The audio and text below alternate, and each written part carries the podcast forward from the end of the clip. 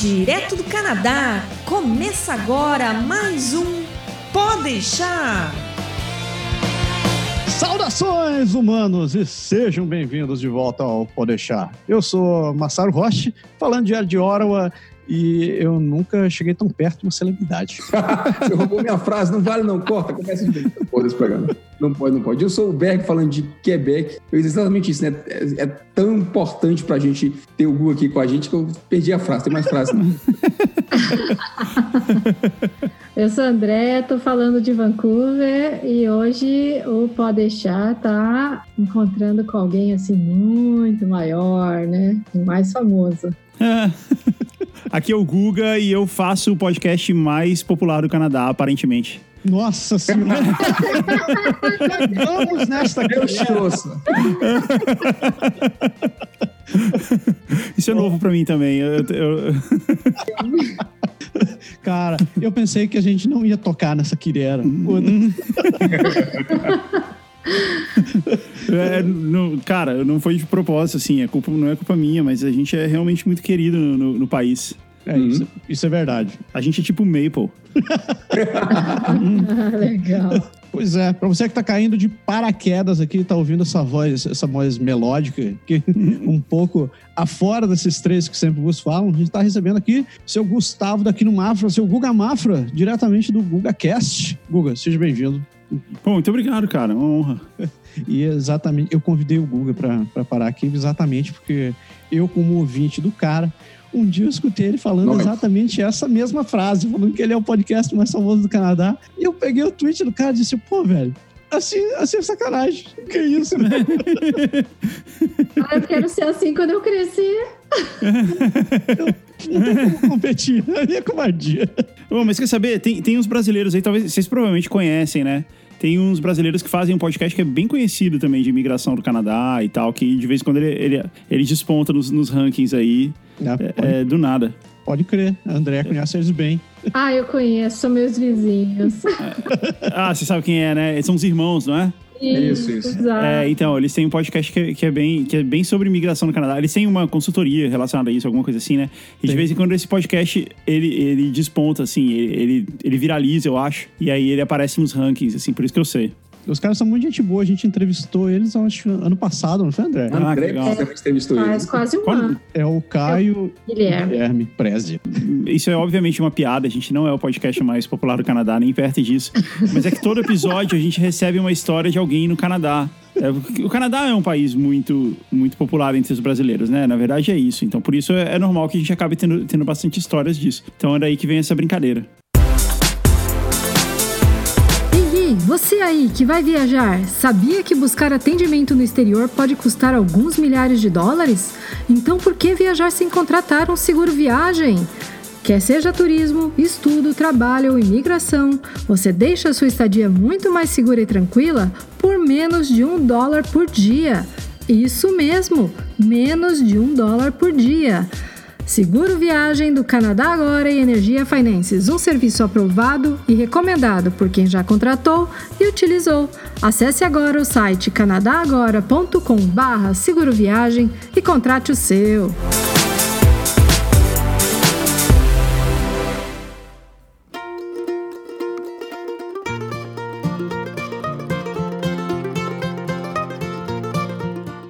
Guga, a gente preparou um negócio pra ti aqui, pra se sentir em casa. Pô, que legal. É, como bom canadense, a gente precisa fazer a política de boa vizinhança e ser um nice, nice guy, né, cara? Adivinha, né? Pô, que legal. Então a gente preparou um jogo pra você. Uau! Sério, que, que, que honra, cara, que legal. Então, o nome do jogo se chama Canadeu ou Canadá. Eu vou te- Maravilhoso, cara. a gente vai te dar os temas e tu vai dizer se, se Canadá, se é bacana ou se Canadeu, tipo, não é bacana. A gente só não vai contar os pontos, né? A gente não conta pontos. É, é um jogo sem pontos, na verdade, isso é um jogo, um jogo bem sem vergonha. Beleza. Beleza? Não, mas, mas os nossos também são, muitas vezes, na maioria das vezes. Até, até porque a pergunta de um milhão lá no final não tinha jeito, né? É, É, então. Ia acabar ganhando. Aí a gente aprendeu com o Silvio. Com o Silvio. grande, grande Silvio, um abraço, Silvio, um abraço pro seu Silvio. Fui inventar de fazer uma vinheta, mas eu descobri que era de matar. Agora eu sei porque o Corraine xinga tanto essa parada.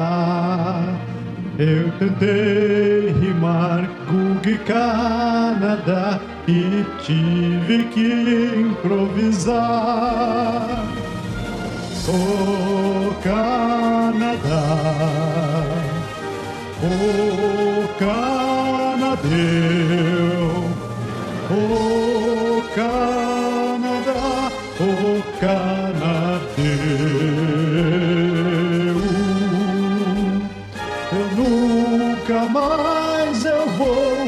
fazer outra vinheta.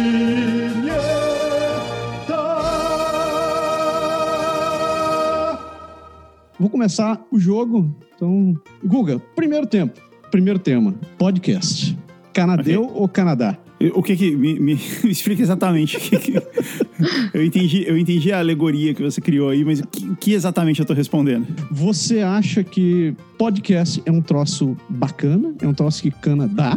Ou Ah, que cana deu? Não rola? Não vai. Não, cara, para com isso. Eu amo podcast e, e desde, desde muito cedo, assim, eu... Quando eu tava na faculdade de jornalismo, a aula que eu mais curtia era a aula de rádio. Eu, eu adorava fazer isso, porque rádio, eh, você faz um negócio de muito boa qualidade. Em áudio, né? Na época era rádio. Sim. Em áudio você faz coisas de muito boa qualidade com muito pouco. Na aula de jornalismo, você tem uma disciplina que é telejornalismo. Você tem que ir lá e fazer uma reportagem com microfone, responder as pessoas, perguntar coisa para as pessoas. E sempre fica tosco. Sempre parece um trabalho de escola da sétima série, assim, do pior jeito. E quando a gente fazia as coisas em áudio, ficava profissional, cara. Ficava lindo. Até porque a gente não tava nem um pouco preocupado com direitos autorais ou coisa assim. Então a gente usava música orquestra, sabe? Usava música, sei lá, John Williams. E aí ficava, fica sensacional, cara. Então eu gostava muito de fazer. Aí eu fiz um documentário só de rádio, que era a Era de Ouro do Rádio, que eu perdi, inclusive. Teve uma época também que eu fiz é, uma série de publicidade, de anúncios de publicidade pra rádio, todos surreais. Então eu, eu tinha uma campanha que, eu, que, que era chova. Chova. Chova, que é uma piada, porque você não pode mandar ninguém chover, né? Cho- Chover não é um verbo que permite é, o imperativo. E, e a campanha era esse, tipo, chova. E, tipo, o que significa isso? Nada. Mas isso que é legal. É, eram, eram anúncios surreais. E o meu TCC da escola, foi quando da faculdade, foi de rádio também. Então eu sempre curti muito, cara. E eu acho que a gente tá agora, a gente tá só no começo, né? Tem, tem muita coisa ainda pra, pra ser feita. A gente ainda, eu acho que a gente ainda não viveu a era de ouro dos podcasts, ela ainda está por vir. A gente tá vivendo uma época, uma época muito boa, mas eu acho que coisas melhores ainda vão vir. Tem muita coisa pra explorar ainda, né, cara? A gente tá, tem muito do.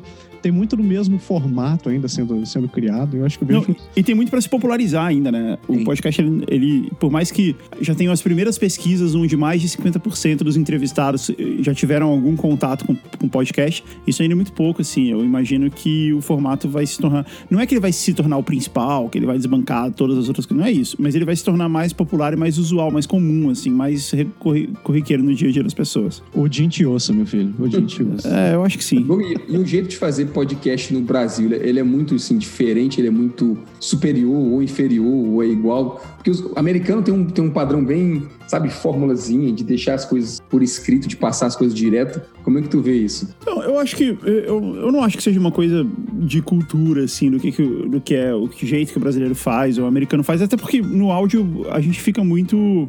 Fica tudo muito nivelado, assim, em termos de acesso à tecnologia, acesso à, à capacidade que você tem.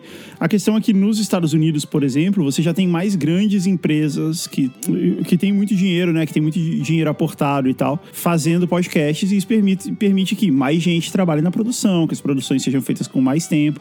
E aí você tem umas coisas maiores, beleza. O podcast brasileiro, ele ainda é uma comunidade, assim, ele é, um, ele é feito por amadores no bom sentido, sabe? Por pessoas que amam o negócio.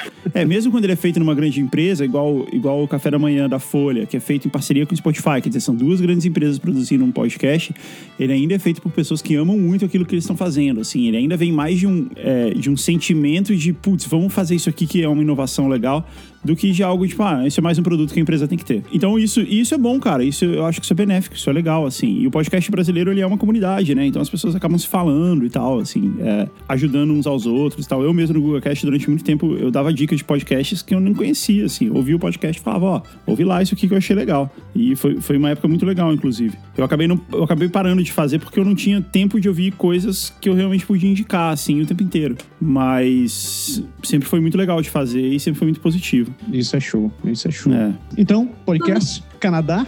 Canadá, certamente, cara. Olha só, o segundo aqui é, é controverso. Maple syrup, cara. Canadá ou canadeu? Pô, Canadá, completamente. Eu amo Maple Syrup. Você tá de sacanagem que você gosta desse negócio doce, cara. Putz, eu adoro maple syrup, cara. E não, e não é só isso, porque aqui nos Estados Unidos a gente come syrup, né? Com a panqueca. Assim, você uma panqueca e você põe uma calda, que, que é uma calda de açúcar, que se chama syrup. Que, pra quem ouve no Brasil, parece, parece um pouco com mel caro, né? Caro, aquele, aquele produto. É, é um mel. Não é um mel artificial, é um mel que não é feito de, de abelha, né? É um, é um melado, é, um- é uma calda que tem a mesma cor do mel e uma calda doce. Só que ele tem uma consistência muito própria, né? O syrup, ele não é tão viscoso quanto o mel, assim. Ele é muito líquido. Ele é mais próximo do líquido. Ele tem uma consistência só dele ali. Ele é quase líquido. É ele lembra não um azeite, assim, né? Quase. não, ele é mais líquido que um azeite.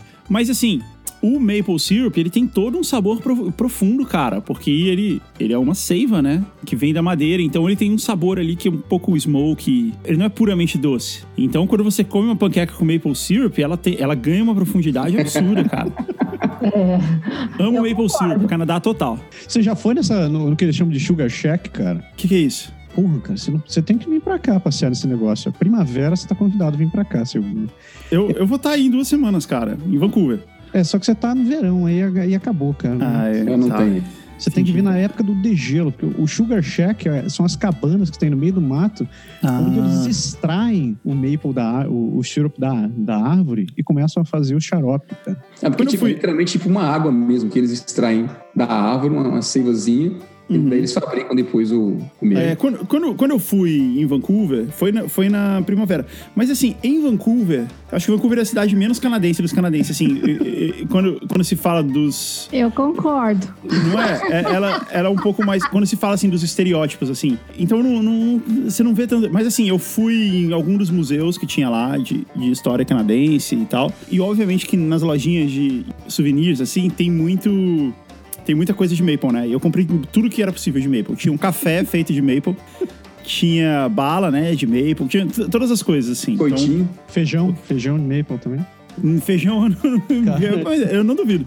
Tem feijão de maple? Isso eu nunca vi. Tem feijão de maple, minha filha. Uau! Nossa. Bacon de maple também, esse bacon de maple. Não, não, sei. bacon, é, candied bacon com, com ma- feito com maple é muito comum, assim, é bem, e é gostoso. É, esse eu preciso dar o braço a torcer. Gosta muito aqui, que é- Onde vocês moram? eu moro em Quebec, cidade de Quebec. Que é terra do maple syrup, cara. É. você- e a Andrea mora em Vancouver, né, que eu ouvi Eu no, tô, no eu tô em programa. Vancouver, aham. E, e, e, e você, Massaro, você mora onde? Cara, eu tô em Orwell. Ah, em Ottawa, ok. Mas eu antes morava em Quebec, ele era vizinho do Berg, antes de É, por isso que a gente começou esse podcast. Pois é. Ah, bom. Ah, d'accord. Très bien. Très bien. Aí, ó. É bien. Vamos trocar a língua desse podcast agora. Ah, oh, oh. Ah, je, je parle un petit français. Olha só que Petit pouco. maravilha. Oh, cute. Viu, André? É melhor do que eu te disse lá. Ah, tome, tome, tome. Que eu falei pra ela, você quer, você quer enganar no francês, você diz je mange do francês. É. Do sacanear nessa, ó. Ele tá me ensinando francês de jeito errado. E o Berg, que ele faz quando você não tá? É, é, tem que ser assim. Faz, faz auditoria, manda pra mim que eu, que eu, eu corrijo. Então, Maple Syrup, Canadá. Canadá completamente. Olha só, cara. Tá bom. Eu sei que também você é um grande amante de esportes, né, cara? Você é um cara que curte principalmente NBA, né?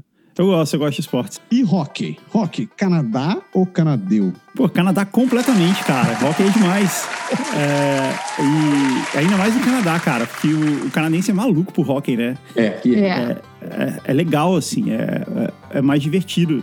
Eu, eu gosto de. Aqui em Miami tem um time, né? Que é o Florida Panthers. Uhum. Que joga lá um dos maiores goleiros da história do hockey, que é o Roberto Longo. E ele joga aqui, né? Ele ficou muito conhecido em outro time, que, eu não- que me fugiu a memória agora, mas ele agora tá jogando aqui. Ele tá mais, já mais velho, assim. Ele joga aqui na Flórida. Aliás, eu não sei se essa temporada ele vai jogar, talvez ele já tenha se aposentado, mas eu gosto muito de ir no jogo, eu entendo, eu sei, eu sei o que tá acontecendo nele. Entendo assim, mais ou menos, assim. Eu entendo. Eu falo, eu falo hockey intermediário. Eu, eu, tô ainda aprendendo, eu sou beginner ainda. A maior, a maior, a grande pergunta sobre pra ver se você realmente manda de hockey é: você consegue seguir a pelota? Oh. Sim, sim. Se você conseguir seguir a pelota no jogo, você tá realmente seguindo o jogo, cara. Mas é que o, é- o, o brilho do hockey não é a pelota, é a, é a porradaria. É a pancada. É, é um esporte de gladiadores, na verdade. Cara, teve um jogo que eu fui aqui na Flórida, que era o primeiro jogo da temporada. Aí começou o jogo, te- teve o primeiro segundo de jogo, um cara foi lá e encheu um socão na cara do outro. Imediatamente. Aí ele encheu um socão, o jogo parou, o cara foi expulso. Por dois minutos, né? Porque assim, a pior coisa que pode acontecer é você não jogar dois minutos. O cara foi expulso por dois minutos do jogo. E eu, caralho, o que, que acabou de acontecer? Aí eu entendi que ele tava. né? Ele tava se vingando por causa de uma outra coisa que o cara tinha feito na temporada anterior. e ele entrou só pra isso, ele entrou só pra bater. Os caras quase não são É rancorosos. porque dois minutos é uma condição muito um pequena, né? A não ser que você machuque de verdade o cara, né? Nossa, mas ele machucou, cara. Saiu sangue ali. Não, mas assim, porque tem gente que, que, que machuca ao ponto de, sei lá, de torcer um, uma- um osso, uma clavícula, uma coisa, e eu, o outro jogador não pode mais jogar. né? Eles quebram o cara mesmo no, no jeito que o cara não, não É volta. trash, né? Só tem uma regra, assim, você tem que tirar o seu capacete. Tem- tem- é engraçado que até pra porradaria tem, tem umas regras. Você tem que tirar o capacete, você não pode usar o taco. Canadá, né, cara? Até a pancadaria institucionalizada.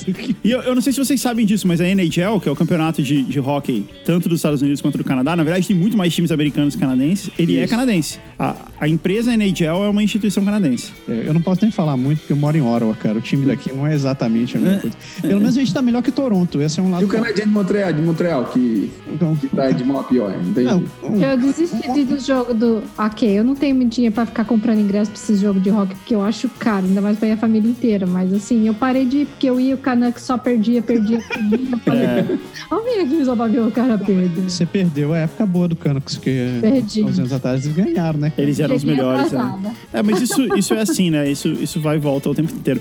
Um, um dos melhores times da temporada passada foi o time de Las Vegas, que tinha acabado de ser fundado. É, No primeiro ano de existência deles, eles chegaram na final, foi incrível. Isso é incrível mesmo. É, montaram um bom time, na verdade. Né? É. Pois é. Pois é. Mas eu concordo com o André. É muito caro, cara. Assim, os ingressos aqui é de 80 dólares pra cima. Se você, se você vai de família, como a gente, nós somos quatro aqui em casa, pô, é, é 300, 400 dólares, bicho. É, pra ir ver um jogo, você tem é que um estar com muita vontade. né? É que vocês Porque é ficam- um espetáculo, é um evento. Você chega lá, tem comida que você vai comer, porque são mais de três horas de jogo. Só, Você- só ingresso, é, só ingresso, entendeu? Só ingresso é isso, mais os restantes. Então, Agora, por seu esporte local, também tem um detalhe, né? Por- por- aqui em Quebec, por exemplo, tem evento de todo tempo, todo tipo. Tem as ligas juniores, tem as ligas locais. E aí você vai, tipo, qualquer 10 dólares você vai ver jogo e, e Pois tal. é, bem quando- bacana, quando o pessoal tava- joga em todo canto.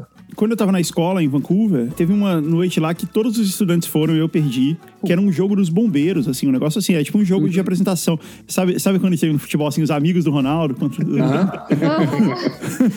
os amigos do Rivaldo? Eu não sei se foi, deve ter sido um negócio meio assim, mas eu lembro que eles falaram que era um jogo dos bombeiros e era uma galera meio velha, assim, jogando, sabe? Uns caras velhões e jogando pra caramba, porque é impressionante, né, de ver. É, é um esporte muito, é, exige muito fisicamente. E nessa aí tem um outro detalhe, né? Porque eles não, eles não se batem, né?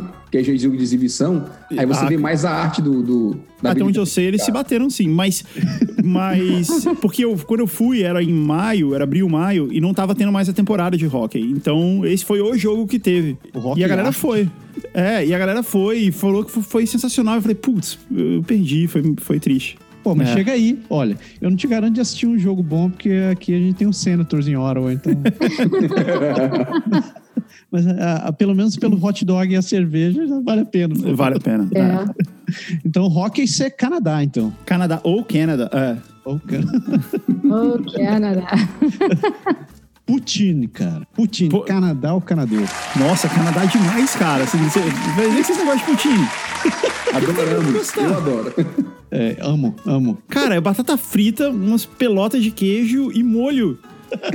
não, tem como isso ser ruim, cara. É, é incrível. Eu comia poutine até dizer chega quando eu tava em Montreal. Engraçado que, como eu falei, Vancouver é um lugar que é menos canadense, né? Eu não, eu não vi. Eu sei que tem em alguns lugares, mas você não vê muito. Agora em Montreal, cara, em qualquer A lugar. tradição é aqui, é. E o que, e o que eu achei, o que eu achei impressionante é assim, quando você vai, tipo, sei lá, no Burger King, o, o combo, né? Você pode escolher poutine no lugar de batata Pode. frita normal. É, só no Canadá tem isso. É demais. Você acabou de me lembrar que quando eu morava em Toronto tinha isso. E realmente aqui não tem. Não Aqui em tem, é. Você vai, o combo é batata frita, não tem poutine. É. É, é como se no Brasil, se fosse McDonald's e tivesse mandioca no lugar de batata frita, que seria maravilhoso. Ou polenta. Já pensou? Mandioca frita, hum. Nossa. Pô, você deu você ideia. hein? pode ir nas casas especializadas em poutine, né? Pô, isso é interessante, hein, cara? Que tal fazer uma putinha de mandioca frita, cara? Isso deve ficar bom. Claro que fica bom. Não tem como ficar, não tem como não que ficar eu bom. já comi foi em Ottawa. É bom. Quando eu tava em Montreal, eu aluguei um apartamento lá. Na frente desse apartamento tinha um lugar que era conhecido como o melhor poutine de Montreal. Mas assim, era uma unanimidade. Todo mundo falava, assim, não era. É óbvio que todo lugar fala que é o melhor, né? Mas esse é aquele que sai nos jornais, assim, que ganha os rankings, sabe? Era esse lugar. Era um lugar bem tosco, assim. Sempre. E. Porque são os É. melhores, cara. É, e a gente comia lá dia sim, dia não, e era sensacional. E aí tem vários poutines, né? Tem com, com umas coisas misturadas e tal, é incrível. Tem- e, e é a maior disputa ainda que tem. Tem toda, toda cidade do Quebec disputa pra dizer quem inventou a poutine por aqui. Ah, é? É. Pô, então, e, e esse, esse é um passeio gastronômico que você tem que fazer. Vai de Montreal até o final do Quebec. Toda cidade diz que eles inventaram a poutine. Então, É, eu fui, eu fui em Quebec. Ah. Eu fui lá ver o castelo e tal. Beleza. Foi muito legal também. Eu peguei o carro, a gente fez uma day trip até lá. Foi muito legal. É, eu devo Legal. dizer que a melhor poutine que eu comi é a de Quebec. Então, Montreal que me perdoe, mas Eu nunca comi em Montreal pra saber, mas ah, É. aqui eu gosto. Você vê que eu tô fraco, porque o meu melhor poutine foi em Ottawa. nossa, você tá feia, minha filha. Eles têm que vir mais pra cá ainda. Tem que vir mais pra cá ainda. Caraca, só deu o Canadá até agora, cara. Não, esse É, daqui- mas assim, eu sou. Eu, eu realmente amo o Canadá desde criança, cara. Vai ser muito difícil achar alguma coisa do Canadá que eu vou falar mal. Peraí, essa daqui eu acho que eu quero ver. Não, você é músico, você vai. Esse, esse eu tenho certeza que é Canadá. Rush. Ah, Rush, pô, não vou nem, nem falar, cara. Óbvio que, óbvio Canadá completamente. É, Rush é demais. É, não, e, se- e se- e- e, assim, você pode pegar qualquer é, celebridade da música canadense que eu só vou falar Canadá. É, a Avril Lavigne, a, a Alanis Dion? Morissette, Celine Dion também. Justin é, o- Bieber? Justin Bieber também, o Paul Schaefer. Brian Adams. cara. Pô, Brian Adams, demais, cara. Deixa eu contar uma coisa pra vocês. Quando eu tava na escola, eu tava. Eu tinha uns 13, 14 anos. Teve um trabalho de geografia que toda a turma teve que fazer. A gente fazia em duplas. E cada dupla escre- escrevia um, escolhia um país pra fazer um trabalho a respeito. E eu escolhi o Canadá. E eu fui, eu era meio overachiever, assim, então eu, eu não tinha internet nessa época, né? Então a galera pegava a enciclopédia Barça e copiava o que tava lá, e era isso. Eu marquei uma ida na embaixada do Canadá, eu morava em Brasília. Eu, ma- Uau! eu sou de lá. Eu marquei uma ida na embaixada do Canadá e fui lá entrevistar a galera. Fui lá, eles me rece... Eles ficaram meio surpresos é, da minha presença lá. Mas eles me receberam. Alguém me recebeu lá, alguém, um assistente lá qualquer me recebeu. Ficou, ah, obrigado por você estar estudando no nosso país e tal. Foi muito legal. E, porque assim, imagina, eu era um menino, né? Eu tinha, sei lá, 13, 14 anos, então deve ter sido bonitinho, assim, né? É, eu fui de ônibus.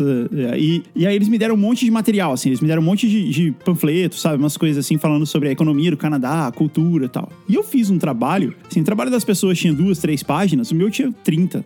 Nossa senhora! É, Bastante material, né? É, e era, era eu e um colega, né? E a gente fez um trabalho muito caprichado, assim. A gente falou toda a economia, falou a história do PIB do Canadá, falou governo, parlamentarismo, não sei o que, era rainha, é Commonwealth. A gente explicou a porra toda, assim, que era num nível muito maior do que era pra ter explicado do- onde a gente tava. E foi super legal, assim. O professor me deu um, um prêmio. Um professor, eh, eu estudava em escola pública. O meu professor de geografia, ele era dono de uma loja de videogame ao mesmo tempo. Caraca. É. e aí ele pegou todos os brindes da loja de videogame, assim, tipo agenda, adesivo, caderninho, coisa assim, me deu de presente e falou assim: ó, seu trabalho foi muito acima tal, parabéns, coisa assim. E aí, por conta disso, por eu ter estudado desse jeito, eu fiquei conhecido entre minha família, coisa assim, por ser o cara que é maluco pelo Canadá, que ama o Canadá, que sabe tudo do Canadá e tal. E isso ficou marcado a vida inteira. Eu vou fechar o jogo com, com uma pergunta pra ti. Essa aqui eu acho que vai ser a única que não vai dar Canadá. Sete meses de inverno. Ah, não, aí, aí canadeu. Aí- Mas, ó, depende, hein? Inverno em Vancouver é relax, é tranquilo, dá pra aguentar. É, só chove, né? É, é, agora esse inverno de Montreal, de Toronto, assim, esse eu sei que é, eu sei que é punk. Assim, eu acho que só o lance de anoitecer muito cedo já é muito triste, já é difícil, assim. Eu, eu ia ser totalmente afetado por isso. Agora, com parede de gelo na rua, sabe? Aí é foda. é. Ah, Na, rua até que nem tanto, porque na rua eles limpam, né? Que graças a Deus eles têm um sistema, eu acho que é talvez o melhor sistema do mundo é aqui na cidade de Quebec. Eles aham. limpam realmente pra valer. É, que Mas fica um metro, da- e meio, fica um metro e meio de, de neve na lateral da casa, fica, com certeza. eu estou feliz que eu vou poder voltar a ter inverno. É, isso, vai durar, isso vai durar dois meses do primeiro ano só. A gente- Você vai, você vai se mudar, André? Pra... Pô, eu morei um ano e meio, quase dois anos em Toronto. E aí eu me mudei para Vancouver e como vai completar dois anos que eu tô aqui agora. E agora eu vou mudar para Kingston, perto de Toronto, porque meu marido vai estudar lá. Ah, que legal. É, então a gente vai voltar lá e a gente tá muito feliz que a gente vai ter inverno, porque a gente gosta do inverno canadense. Ah, eu, é, eu A gosto do é frio. doido. É, não, eu entendo, eu entendo. Eu gosto do frio, eu gosto do clima de inverno, das atividades de inverno e tudo mais. Mas sete meses, cara, sete meses. ah, E principalmente esses três meses que anoitece às quatro da tarde, eu acho, eu acho difícil. Eu confesso pra você que é punk mesmo. É pra isso que existe esse pacote tudo incluso pra você ir pro Caribe, porque você tem que É o que a sobreviver. gente faz, né, cara? A gente vai, vai pra Cuba. Vem pra cá, aqui é, vai Cari aqui, aqui é Caribe. Quando vocês estiverem por aqui, nem em toque. A gente, vai, assi- a gente vai assistir o Florida Panthers aqui. É, é barato o hockey aqui porque ninguém vai.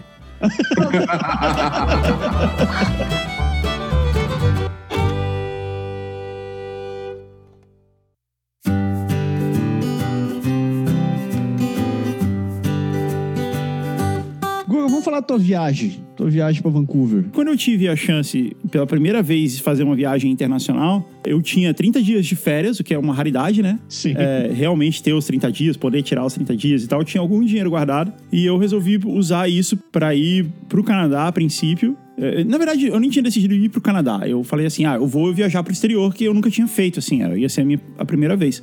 Aham. E aí eu que conheci uma pessoa que trabalhava numa empresa de intercâmbio dessas, que, sabe, que- que Pode crer que arruma toda essa parada pra ti. é, exato. Eu vou até falar o nome da empresa que era muito legal. Chama. Não sei se pode falar, whatever. Não, não Você tem corta depois. Chama Friends in the falar. World. Eu não sei se existe ainda. E eles foram muito legais. O pessoal da Friends foi muito legal e tal. E eles, e eles me apresentaram algumas opções. Eu falei: ó, eu, eu tô indo viajar, são férias, mas eu quero estudar porque isso torna a viagem mais longa, torna ela relativamente mais, mais barata e tal. E aí ele falou assim: ó, vai pro Canadá, que é mais barato, é mais simples, é mais fácil de obter visto e tal, é mais perto. Porque Essas são, quando o estudante vai viajar para isso, né? ele- essas são as opções: Canadá, os Estados Unidos, Inglaterra, Nova Zelândia, essas África. Austrália. E são todas boas opções, mas de fato essa é a mais barata e é a mais perto. A África do Sul fica ali, né? É, eu acho que e também, também funciona, mas na época eles não falavam tanto assim. E é uma opção legal também. E aí eu falei assim: ah, tá bom, vou pro Canadá. E aí, como eu já tinha essa história pregressa, eu falei, pô, beleza, é pra lá que eu vou. Eu pensei assim: eu vou pra Toronto, né, que é mais barato. Porque quando você tá na viagem internacional, não muda tanto assim o preço. Muda, sei lá, 100 dólares. É, não, é, não é exatamente o preço de uma viagem de Toronto pra Vancouver, que custa mais que isso. Eu falei assim: eu vou pra Toronto. Aí a pessoa falou: ah, tá bom, beleza, vai pra Toronto. Aí depois, aí o cara me ligou de novo, assim, tá bom, tá tudo fechado? Fechado. Tá. Aí deu assim, uns 10 minutos ele me ligou de novo. Falou, Guga, vai pra, vai pra Vancouver, cara. Aí eu, por quê? Pô, mas não é mais longe, o fuso horário vai ser pior. Ele falou assim, cara, é, é o, Toronto é legal, é lindo, é maravilhoso e tal, mas Vancouver é, é outra coisa. Vancouver é, é um negócio mais impressionante, assim. Eu acho que você vai curtir mais. Aí eu, ah, Aquela coisa que todo mundo sempre fala de Vancouver, né? é, aí eu, aí eu, ah, tá bom, beleza, vamos lá. Não, e foi, e é verdade, assim, a gente tem que, eu fui pra Toronto já, Toronto é lindo também, é maravilhoso, mas, mas de fato, Vancouver, é que Vancouver tem uma característica muito específica que é mar e montanha. Qualquer Deixa cidade que é mar e montanha, Que ano foi isso? Que ano foi que você veio? isso foi em 2006. Tá. Qualquer cidade que é mar e montanha, é, ela, covardia, ela, cara. ela tá na, fin- na frente das outras. Igual o Rio de Janeiro, igual a Cidade do Cabo. Mar e montanha é imbatível, cara, não tem jeito. E- E, aí, e- por isso, e aí, por conta disso, eu, eu, eu tenho essa história pregressa com o Canadá. Então, quando eu fui lá, foi tipo, foi só love, sabe? Tipo. ah.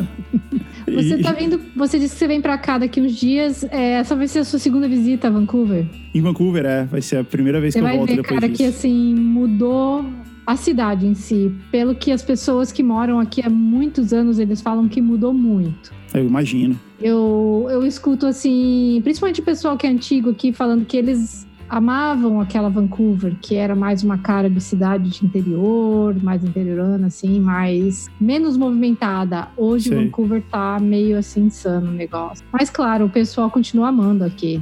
Não, não vou falar que o pessoal não acha lindo, não sei o quê, porque todo mundo continua achando lindo, com certeza. É, não, não tem como não ser bonito, né? Você pode fazer. É igual o Rio de Janeiro, assim, mesmo com todos os, os problemas que o Rio de Janeiro tem, ainda é uma das cidades mais lindas do mundo, assim. Não, não, não, não dá pra tirar isso. Não, você não consegue tirar a Você beleza não natural. arran- vai arrancar a natureza dali, tudo, É, aquela posição toda, né? Exato. E quando eu fui, foi, tava na época de ter as Olimpíadas em, em Vancouver, né?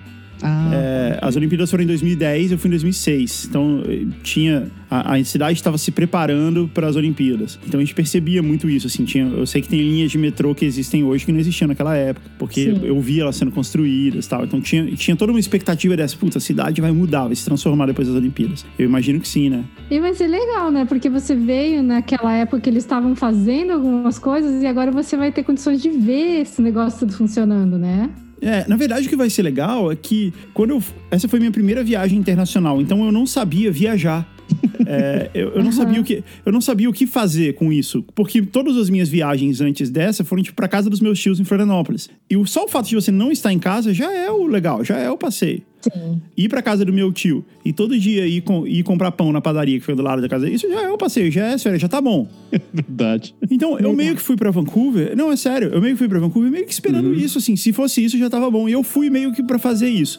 E aí, eu tava numa casa de família, né? E aí eu tinha um host father, que você fala, né? É O pai da família e ele é o seu anfitrião. E ele falava assim: Guga, você não sai de casa. É, ele falou, não é- e não é. E assim, ele to- todo cuidadoso pra não parecer que ele queria me tirar de casa. Ele falou, mas você tem que aproveitar que você tá aqui um mês pra conhecer a cidade, pra ir passear, pra ir ver coisas. É isso que as pessoas fazem. Aí eu, sabe, eu levei um tempo pra entender que esse é o normal, né? Esse é o normal de viajar, assim, você vai explorar, você vai fazer isso. Pra mim, eu tava, eu tava tão feliz de ir pra escola toda manhã, comer em lugar diferente, sabe? E conhecer gente de lugar diferente.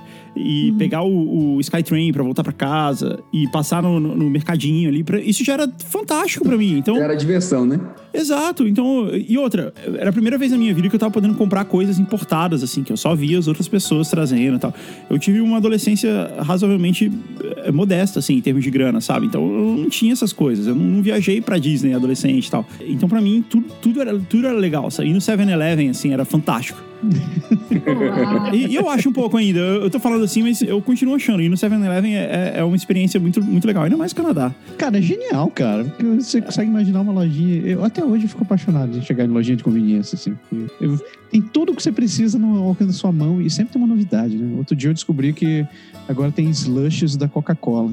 Aí eu. Não, Eu sempre teve Slurpee da Coca-Cola. Sério? Pô, Sempre é que teve. devagar aqui, cara. Não, não, sempre teve aí também, você que não conhecia.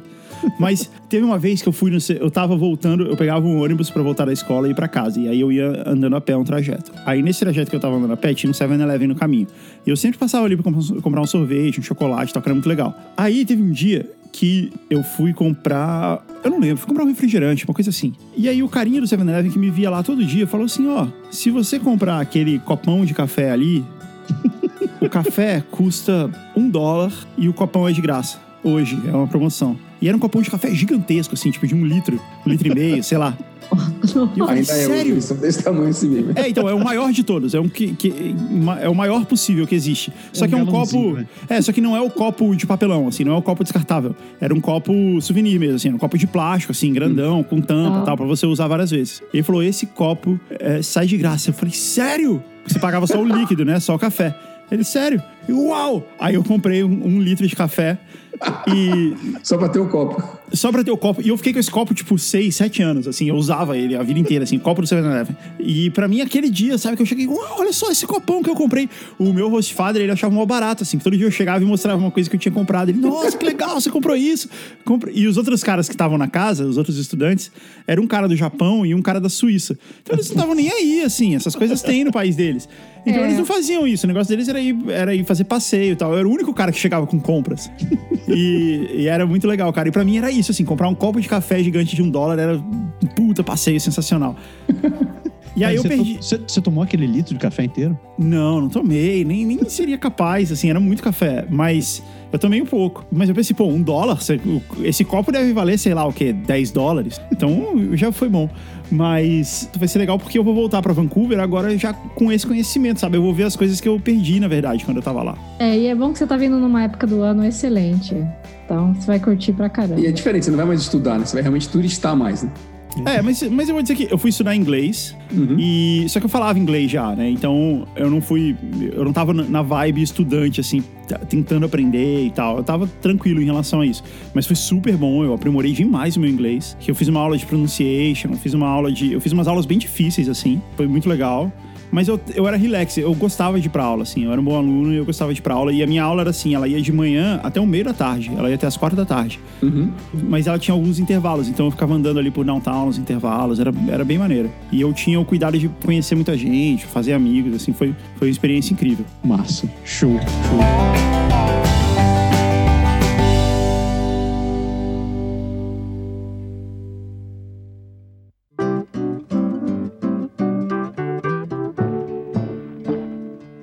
Depois que o teu, teu, teu host te chutou de casa pra tu conhecer a cidade, É. o que, que começou a perceber? O que, que tu achou de bacana, assim, em Vancouver? Com, com, como foram teus olhos, assim, quando tu começou a chegar lá? O Vancouver foi a primeira vez que eu pisei fora do, do Brasil, né? Então a primeira coisa que você enxerga é que é tudo muito organizado, e muito limpo e coisa assim. Até porque Vancouver já é mais organizada, por exemplo, que Toronto e Montreal, assim. Já é mais, já tem mais essa cara, né? Então, é, então se, se, se ela causa essa impressão até em outros canadenses, imagina num brasileiro, né? Indo lá a primeira vez. Isso foi a primeira coisa que eu achei chocante. A outra coisa é você andar em direção à montanha com neve no topo, sabe?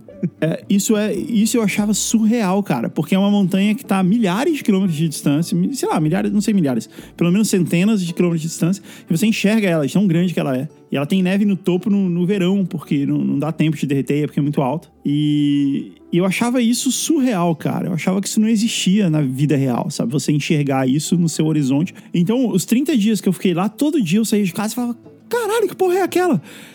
É, é uma montanha.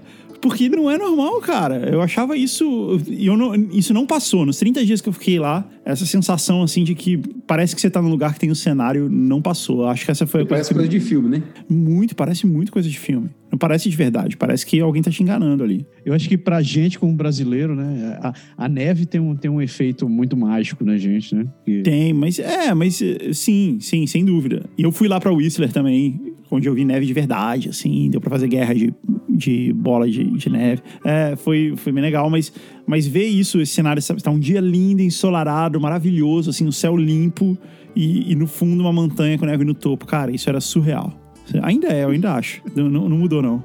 E teve alguma coisa que você não gostou? Cara, Lembra? não, não, hipótese nenhuma, não teve não, foi só alegria, assim, foi, foi muito, foi tudo muito legal, assim, eu tive muita dificuldade de, por ser a primeira vez que eu tava pisando fora de casa, assim, pisando fora do, do país e tal, eu tive uma boa dificuldade de adaptação com coisas, como eu falei, eu não sabia viajar, isso não era normal pra mim. Hoje, eu tenho a convicção de que eu posso ir pra uma cidade que eu nunca fui e chegar no aeroporto, pegar o metrô e ir pra um hotel. É, na época eu achava que ninguém fazia isso, eu achava que isso era, tinha que ter alguém lá pra me buscar, sabe? Porque senão eu não ia saber fazer. Então, assim, chegar lá, eu cheguei lá e peguei um táxi, né? É, chegar lá, pegar um táxi e ir pra casa foi tão, sabe, assustador. Caramba, estou pegando um táxi em outro país. Foi tão assustador, assim. Eu, eu tava tão tenso com, com a história toda e, e isso meio que prevaleceu durante muito tempo. Eu tinha meio vergonha, assim, eu era bem tímido, assim, com as pessoas, sabe? De chegar e falar alguma coisa. Teve uma vez que eu peguei, era no fim de semana, e eu peguei o Skytrain, que é o metrô, né, em Vancouver Uhum. ele não parou numa parada que eu ia descer.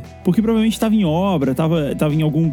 ah, Sabe, ah, nos fins de semana o trem não para nessa estação, o trem específico não para. Mas eu não sabia disso, não sabia entender isso. E eu fiquei tipo, putz, e agora? O que vai acontecer? Pra onde Como eu vou? Voltar pra lá, né? É, eu fiquei tipo, meu Deus, deu tudo errado agora tal.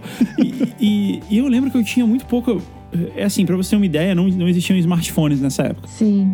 Mas existia internet já e tal. Eu acredito que existia Google Maps. Eu tinha um mapa que eu comprei, né? Logo no primeiro dia que eu comprei numa lojinha assim de, de uma banca assim que vende mapas. Mas eu fui olhar esses dias, eu fui reservar hotel e tal, que a gente vai pra lá, né, no mês que vem. Uhum. E aí eu percebi que a minha visão do mapa de Vancouver era completamente distorcida do que ela realmente é.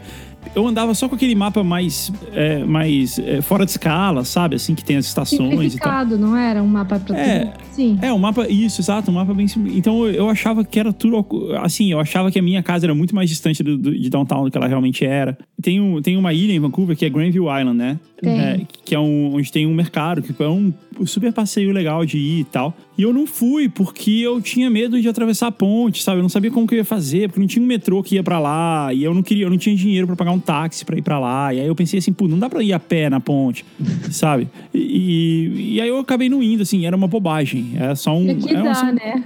Aqui era só uma caipirice, né? Era só isso. Uma caipirinha é boa. É. Mas dessa vez você vai, né? Não, agora eu vou. Agora eu tô. Agora eu tô. Então, eu vou voltar assim, tipo, ó, agora, agora eu dou conta de você, Vancouver. Vai, vai, vai ser essa sensação, na verdade.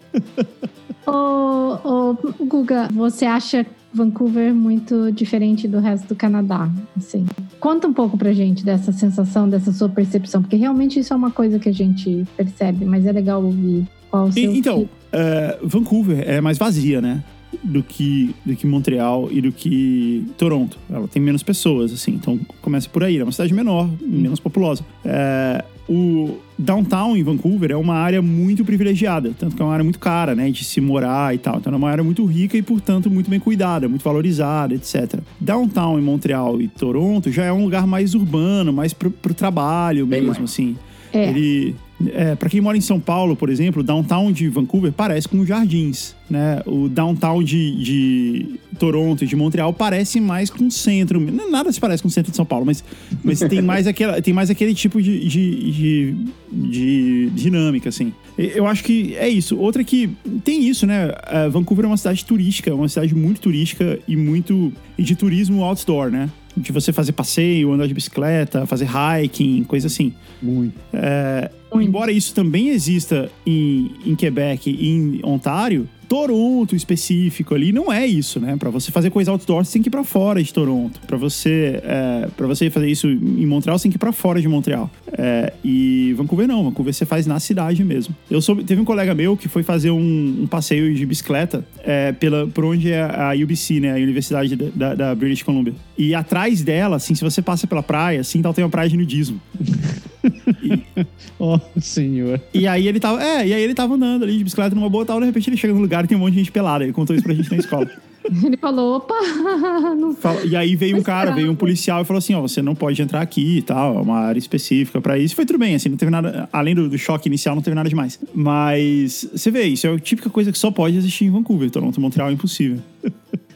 É, teve um episódio desse daí que lá, lá em Toronto, na frente de Toronto, tem a Toronto Island, né? É, Tem um- Uhum. uma ilhazinha ali que tem o aeroporto até. E muita gente vai passear ali porque a, a ilha acabou virando um, sei lá, um centro de entretenimento. Então tem prainha, tem. tem um Legal. brincadeira e tal.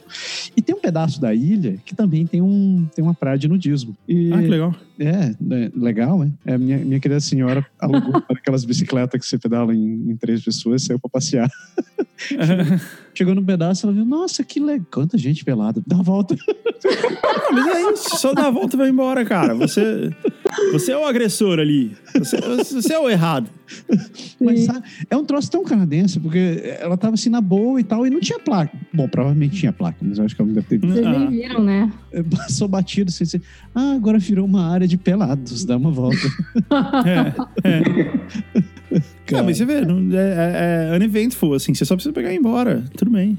Não, É. não é um problema. É até legal. É até interessante. Ah, cara, o Massaro, o Calypso e o, e o, e o, e o Village Vacância agora tá permitindo topless. Topless também, né?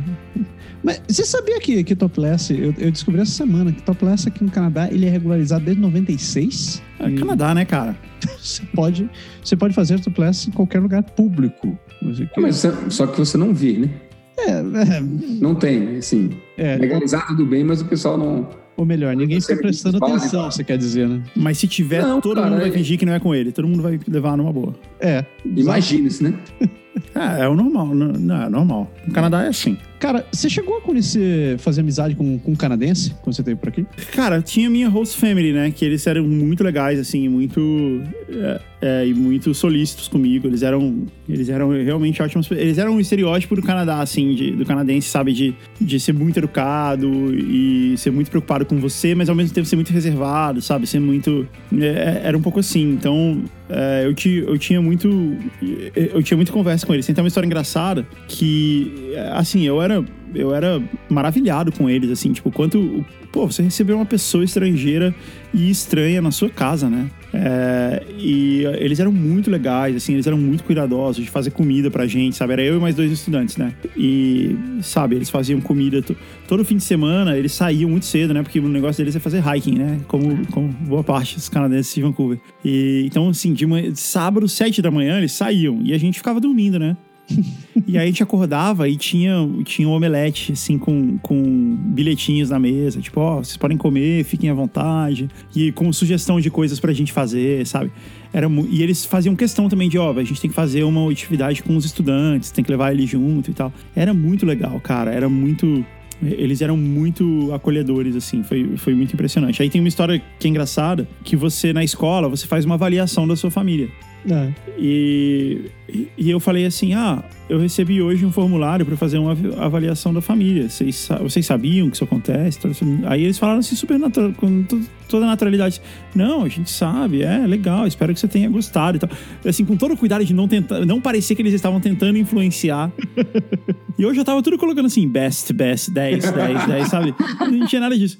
Aí tinha assim, é, tinha assim, ah, você sentiu que você, que a sua família te proporcionou uma verdadeira experiência canadense? Aí, Oh, aí eu falei, aí eu falei para eles assim, ó, essa pergunta aqui eu vou dizer que não, porque assim, ninguém fala about, é, é, ninguém fala a no final da- das coisas. E ninguém ama hockey e ninguém come maple syrup. Aí eles, ao invés eles, eles entenderam que era uma piada. E eles riram, assim, numa boa. Eles não ficaram ofendidos com a piada que eu fiz. Mas eles falaram assim: Mas você quer que a gente compre maple syrup pra você? Eu falei: Não, cara, é só piada, porra. Falta? Por que que não falou antes? é? Quando você falou que eles eram o estereótipo do canadense, eu já pensei que você ia emendar a piadinha, dizendo: Não, o cara era lenhador, tinha uma barba comprida e tinha um urso no quintal. E o- É, falando em urso, você encontrou algum urso, Guga, passeando por aqui? Encontrei. Aqui tem muito. Encontrei, encontrei sim, foi, e foi, deu medo. Porque Oh, uau, sim. não, não, não foi assim de, de, de, é, de frente. A gente foi pra Whistler, né?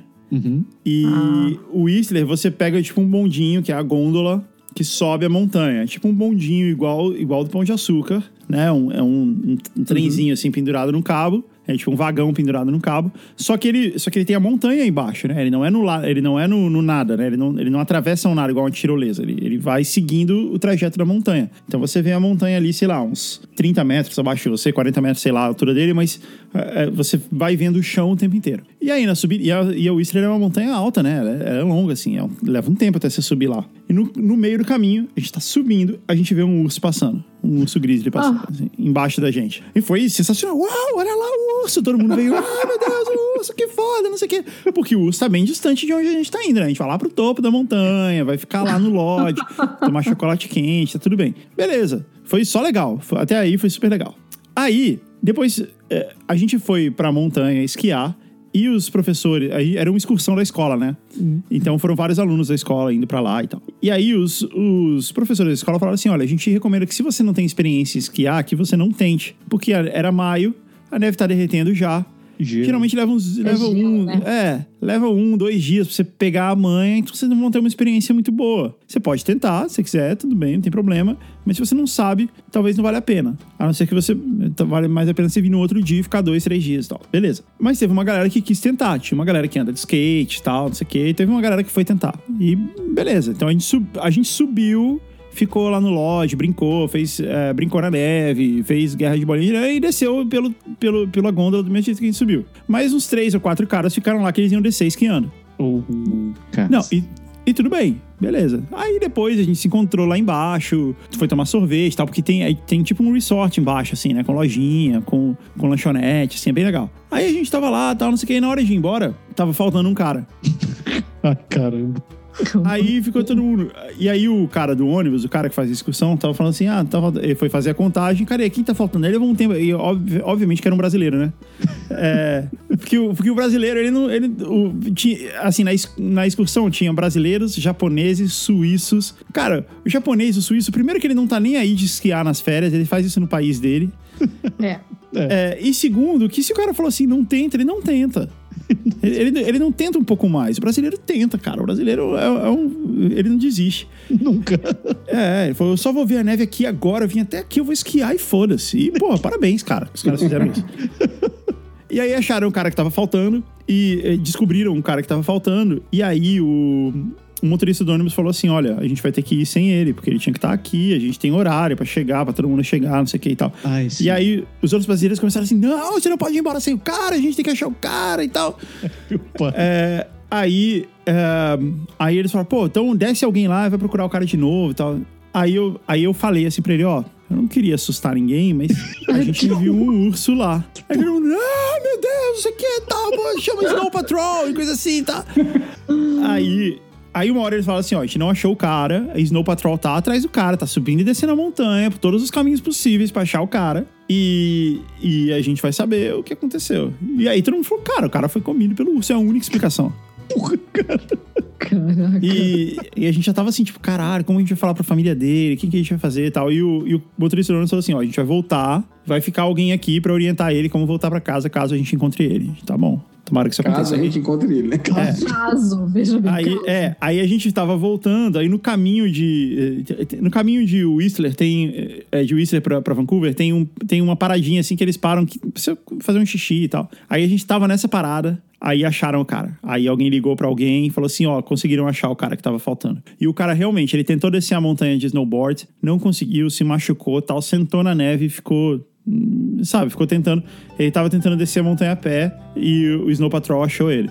Ah, ele não foi, não teve encontro, um encontro com o urso, então. Não, mas podia Sorte ter tido, é ele dele. tava ali. Ficou É, de almoço. é. Que o... Tu sabe, sabe que um tempo atrás, isso já faz alguns anos, que, que em Vancouver eles recomendavam que você andasse com um cajado, um pedaço de pau assim, e que você amarrasse um sininho. Uhum. Então, Pro- eles- pra você não assustar o urso, né? Pra ele saber que você tá chegando. É, pro, pro urso sacar que você tá chegando, assim, ai, meu, o urso vaza. E fizeram isso por algum tempo. Daí começou a. O, o pessoal começou a fazer o controle pra ver, com, ver como é que estavam os ursos, encontraram os ursos mortos e tal. E, e, como sempre, o biólogo vai lá investigar o que, que o urso tá comendo, né? O que, que o urso tá fazendo. Acontece que o que, que eles começaram a encontrar dentro da barriga do urso? O sininho. Tá o comendo sininho. sininho, cara. Caramba, cara. Que O triste. urso aprendeu que quando escutava o sininho, vinha comida. Então ele começou a comer os caras andando na rua, andando. Caraca! Eu não sabia esse- essa história. É, Esse é um. Geralmente o pessoal que faz hiking, coisa assim, tem um sininho amarrado na mochila por isso. Assim, é, é bem comum. É, o- os ursos, os ursos de Vancouver, o Vancouver aprenderam que o sininho é Pavlov, assim. Ele- Nossa, caramba. Você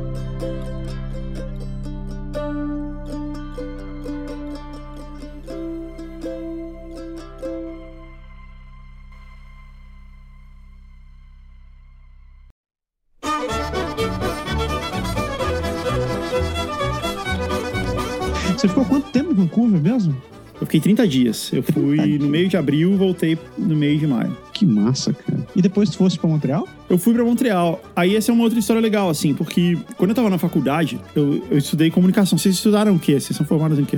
Informática. É, eu sou de TI, o Berg é de TI. Eu sou engenheiro civil. Ah, então vocês, então vocês não vão entender o que aconteceu, mas é, eu estudava comunicação. E aí tem um cara que é o que é o maior teórico da, da comunicação de todos os tempos, que é o Marshall McLuhan. Não sei se vocês já ouviram falar. Já. É, e o Marshall McLuhan ele foi um cara que previu a internet, assim, não, não, não do ponto de vista tecnológico, mas do ponto de vista sociológico, assim. Ele falava, ó, nessa época as pessoas vão ter devices dentro da casa delas, que elas vão poder se comunicar e consumir conteúdo em vídeo, áudio e tudo. Ele falava isso, todo mundo falava assim, nossa, cara, você é um maluco, entendeu? É, Porque uma coisa é você prever carro voador, outra coisa é você prever como que vai ser a sociedade que, onde tem o carro voador, sabe? Sim. E era um pouco, era um pouco isso, assim, que ele, que ele falava e era e se você olha, assim, os livros dele, as coisas que ele fala, é tipo na lata. Inclusive as frente datas. do tempo, né?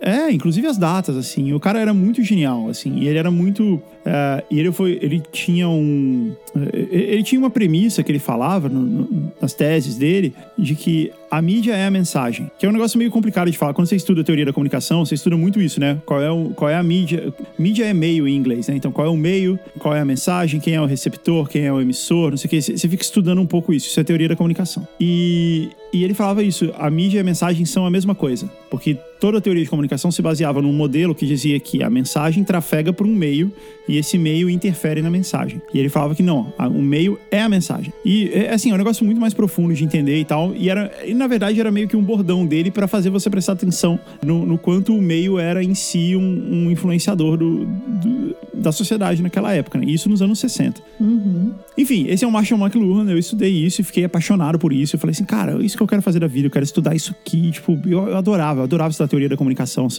É, Eu, eu era maluco por isso, assim. E, e aí eu fui ver, putz, onde esse cara estudou? Universidade de Toronto. Ah, Aí eu falei assim, cara, eu quero estudar onde, onde o McLuhan estudou. Já pensou que foda? Eu quero fazer um mestrado na mesma universidade que o McLuhan, que, tipo, tem o nome dele, né? É o Departamento de Teoria da Comunicação McLuhan, né? Assim, eu falei, cara, eu quero estudar lá, porque isso vai ser muito foda, né? E tal. E aí esse foi um negócio que eu coloquei na cabeça. Quando, no momento em que eu, no momento em que eu consegui atingir um certo nível na, na vida profissional e etc. Eu vou tirar um sabático e vou fazer um mestrado na Universidade de Toronto. Era um plano que eu tinha. E, e isso depois de eu ter voltado de Vancouver e tal. E aí eu descobri quais eram os, os meios para você ter visto para fazer isso e etc. E eu descobri que se você falasse francês, você ganhava uns pontos. Né? Isso contava pontos para sua aplicação na universidade, também para o visto e tudo mais. Porque mesmo que você não vá para um lugar francofone, né, que, que fala francês. E aí eu fui estudar francês, fui fazer aliança francesa, aprendi bastante, assim, eu cheguei num, num nível bem alto. caraca. É, eu perdi bastante já, porque você tem que praticar, né? Era engraçado assim, que eu estudei até um nível intermediário 1. Eu estudei dois anos, né? Cada, cada nível são seis meses, então eu estudei até o nível interme- eh, intermediário 1. Mas no teste, eu saí como... É, em escrita e fala, eu saí como avançado 1. Caraca. Eu só era muito ruim em ouvir, assim, entender as pessoas falando. Isso eu saí intermediário 2, assim, e tal. Mas eu estudava tanto que eu tava, tipo, à frente do... No, no teste que eu fiz lá no TEF, né? Que é o teste de proficiência. Eu tirei essas notas, eu tirei notas muito altas, muito acima do, do que eu realmente tinha estudado. E aí, na época, tinha um, tinha um caminho que era você fazer, você fazer todo o processo de visto e tal em Quebec Sim. Porque era mais fácil, era mais, eh, era mais aceitável e tal. E aí eu falei assim, putz, vamos fazer esse, né? Porque eu já tinha o francês e coisa assim. E aí a gente tinha, ia sair de férias e tal. E tinha também um negócio que se você tivesse passado mais de 15 dias em, em Quebec, isso também contava pontos. Bom, eu falei, pô, vamos, vamos lá passar 15 dias em Quebec. Aí a gente foi, foi, foi por isso. E daí tu ficasse em Montreal esse tempo? A gente ficou em Montreal, mas a gente foi mais de férias mesmo. A gente foi, a gente passou 20 dias. A gente tinha um casal de amigos que tinha acabado de se mudar para Montreal. Ah, massa. É, e que inclusive tinham passado por todo um processo de migração. Eles se mudaram, eles foram pra ficar mesmo. E aí a gente foi, eles tinham acabado de se mudar, a gente falou assim, pô, vai ser legal, a gente vai lá, visita eles. A gente conhece Montreal, eu vou treinar meu francês, que eu estudei durante tanto tempo e tal. E foi isso aí, a gente ficou 20 dias em Montreal, foi muito legal, cara. Foi Montreal é uma cidade muito especial também. Cara, a pergunta de um milhão de dólares. Você aprendeu francês na Aliança Francesa. Aham. O que foi você se deparar com o francês falado no Quebec? Vixe. Não, não, não foi chocante não, cara, porque assim, na Aliança Francesa você aprende o francês do mundo inteiro, né? Isso é uma das premissas deles. Aham. Então, quando você tá aprendendo as aulas de listening, vem um cara belga, vem um cara canadense, vem um cara do Congo. Então, assim, você sabe o que vai acontecer. Quando eu tava fazendo preparação pro teste, eu fiz aulas particulares com um cara que era do Congo também. Então, assim, Olha você. legal. É, você lida, você lida com. Eu acho que com francês, você, quando você estuda francês, você lida muito mais com diversos sotaques do que quando você estuda inglês. Então, É. não, não foi surpreendente, não. E eu achava mais fácil, cara. Eu acho o quebecois mais fácil de entender. É, Mas é, engra- ele soa, assim, um pouquinho mais caipira, né? É, é engraçado. É mais aberto, eu acho. Ele é mais aberto, é. É assim, tipo, quando você fala que uma coisa é verdade em inglês, você fala em, em, em francês, em Paris, né? Em francês é, da França, você fala c'est vrai, c'est vrai, ça ça, c'est vrai. E no, no em Quebec é c'est vrai. Você vai. É, ele é bem mais aberto. E, e o R ele não é tão. Vem de c'est vrai, caipira mesmo. Não é? Não sabe falar, fala de qualquer jeito. A melhor, a melhor de todas, né, Berg? Fale, fran- fale janela em francês da França e em quebecois. Mas francês daqui é fenêtre. Fenêtre. É Fenêtre. mesmo? Tem uns 30 E's a mais quando você fala. E um I que não tá lá, né? Fenêtre, né? Fenêtre. Fenêtre. Fenêtre. Nossa. Na França é fenêtre. Fenêtre. O que eu acho legal é que são as, par- as partes do carro. São as- a melhor parte. Porque, porque é, um pneu em francês é pinot. É, é a mesma palavra pneu, só que a pronúncia é pinot. É, e no Quebec é tier, que é tire, né, do inglês, só que pronunciado afrancesado, assim, é muito legal. Você aprendeu a xingar em francês do Quebec? Ah, aprendi umas coisas. Cara, você foi longe. Eu, eu aprendi, sim. É Eles mais têm evoluído que eu. né? Ele- eles têm umas palavras assim, né? Tabernac, né? Tem, tem umas coisas assim. É, é...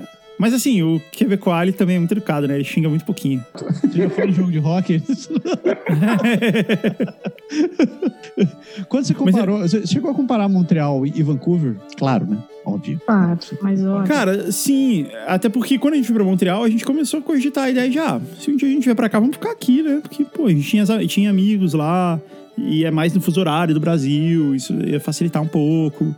É, e Montreal é uma cidade, eu acho que é uma cidade mais welcoming, assim, pro, pro imigrante, porque, porque acho que é porque ela precisa mais, né? Vancouver já é assim, pelo amor de Deus, não venha pra cá. Tem gente demais aqui. Mas Montreal hoje já tá assim. Também É, mesmo. Montreal, deve ser, é, Montreal em si deve ser assim um pouco, né? Você tá entendendo agora por que, que eu tô de mudança. Hoje Quebec é que a gente fala assim, por favor, venha pra cá. né? É, então, Quebec, né? A cidade de Quebec. Ou, ou- mas assim, mesmo não sendo. Tudo bem, Montreal, a, a cidade de Montreal especificamente, talvez seja assim, mas as cidadezinhas que tem em volta ali, acho que tem, tem muito, tipo, putz, a gente precisa de mais gente morando aqui, né? O próprio, o próprio lance de você fazer isso no Quebec era. Tinha, tinha esse objetivo, né? O Quebec facilita você pra você vir pra cá, pra você ficar no Quebec. Aprende francês aqui, porque. Pô, é legal, vale a pena. Porque a galera é mais fácil pros lugares onde você fala inglês, né? Mas, cara, Montreal tem. Existem muitas Montreals, né? Assim, ela, ela é muito, muito diferente.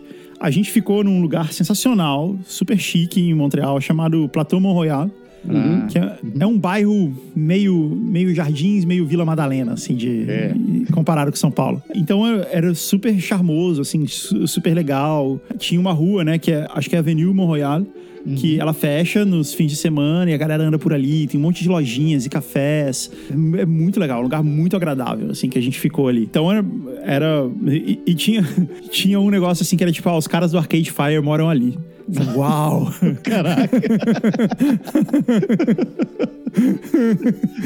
Era muito bonito ir pra lá, cara. E em Montreal tinha, aconteceram umas coisas mágicas, assim, com a gente, sabe? Quando a gente foi pra lá, o Eric, meu filho, tinha. Ele fez o aniversário dele de 7 anos no dia que a gente tava voltando. Então ele tinha 6 anos pra 7. E aí a gente foi num, num zoológico que tem lá que chama Biodome.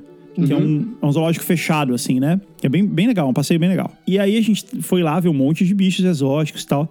E aí a gente pergunta assim, Eric, que bicho que você quer mais ver? Aí ele, eu quero ver um guaxinim. E, e, é- e o guaxinim não tem zoológico, né? É um bicho da rua, assim, é tipo um gato. Aí eu falei, putz, vai ser muito difícil, né? Porque como é que você vai. Esquilo, ainda você vai num parque tem de esquilo. Guaxinim já é mais difícil, né? Já é mais é, discreto, assim. Aí. Até quando a gente tava no Biodome, teve uma hora que a gente passou por um lugar que tem uma preguiça. E ela tava meio escondida, assim, em cima da árvore. Eu falei assim: Olha lá o guaxinim. Aí ele, aqui não é um guaxinim? Eu falei: É. Aí ele, uau. de um menino. Aí, aí beleza, aí tinha resolvido isso. Montreal, ela é dividida, é uma ilha, né? E ela é dividida bem no meio por um, por um, por um monte, que é o Mont Royal, né? É o Monte, Monte Royal, Monte Real, que é o nome da cidade e é o nome da avenida também que eu falei, tá? O Mont Royal. E ele é um parque, é um parcão enorme, né? E em cima dele tem tipo um mirante que você vê o, a cidade de lá, é super bonito. Aí a gente foi fazer esse passeio lá. Aí quando a gente tá lá no mirante, a gente, a gente tá ali, cheio de famílias ali vendo o mirante, também tirando foto, coisa assim. Aí de repente tem uma menina que começa a gritar: Ah, meu Deus, ah, meu Deus. Aí quando a gente olha, tem uma família de guaxinins, assim, vindo na diferença. Vi- Vindo, na- vindo na direção da menina. Aí as pessoas. E ela tava segurando um saco de batata frita. Aí as pessoas assim ficavam assim: joga o saco! Joga o saco! tipo, pra ela jogar o saco pra longe, sabe? Por- Porque. Mas os guaxinins estavam indo devagarzinho, assim, na direção dela. Eles não estavam atacando ela. Aí a menina, aí algum adulto foi, pegou o saco de batata frita da menina e jogou pra longe. Aí os guaxinins foram todos comer batata frita e ficou todo mundo lá tirando fotos, porque era uma família. então foi muito mágico, sabe? Porque tipo, ele queria muito ver e a gente viu logo uma família enorme, assim. Foi- tem um monte de foto, depois eu mando pra vocês. Aí um outro lance, um outro lance mágico que aconteceu lá foi assim: a gente foi pro parque. Como é que chama o parque que tem, que tem o circuito de Fórmula 1 de Montreal? O Drapeau. É, o Parque Jean Drapeau, que é uma ilha também, né? Uma segunda ilha. E ele é um parcão enorme, assim, bem, bem grande mesmo.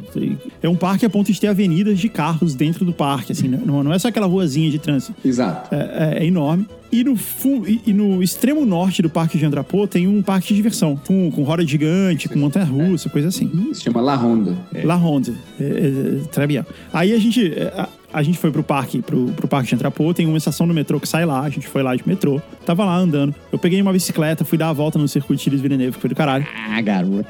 Foi demais, é. E aí a gente, e a gente falou assim, pô, vamos lá nesse parque, né? La Ronde. Aí a gente pegou o telefone assim, olhou a distância, ah, dá pra ir andando, uma meia hora andando, mas dá pra ir andando. Que é uma coisa bem de turista, né? Cê- Uma hora você tem que, você tem que tomar uma- decisão assim, né? Você você olha a distância, você acha que a única coisa que pode impedir você de andar alguma coisa é a distância. Não é, tem outras questões. Tava muito quente, que era no verão.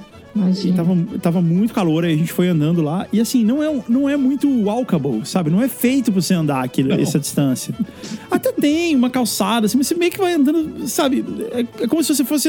É, é como se você estivesse andando num canteiro central da avenida, entendeu? É, ele tá lá, ele é um chão, você pode pisar nele, mas ele não foi feito pra você passar ali. Mas é, beleza. Aí a gente foi andando e tal, a gente foi ficando cansado, e tipo, puta, que má ideia, vir aqui. A gente começou a brigar, sabe, os três, assim, ah, mas que merda, que você veio pra cá e tal. Pô, por que a gente não podia pegar um táxi? Pô, mas a gente veio andando. Aí, beleza. Aí a gente foi andando até chegar perto do parque e você vê, e quando você vai chegando perto do parque, você percebe, assim, quanto você não devia estar andando. É tipo andar na marginal do Tietê, assim. O quanto você não devia estar andando ali. Não porque é perigoso, coisa assim, só porque ele não é feito pra pedestres, ele é feito pra carros. Era, era pra você pegar um carro e ir pro outro lado. A gente tava chegando, quando a gente foi chegando no parque, algo. Tinha um clima um pouco estranho, assim. Tinha algo. uma- sabe quando você sente uma perturbação, assim? né?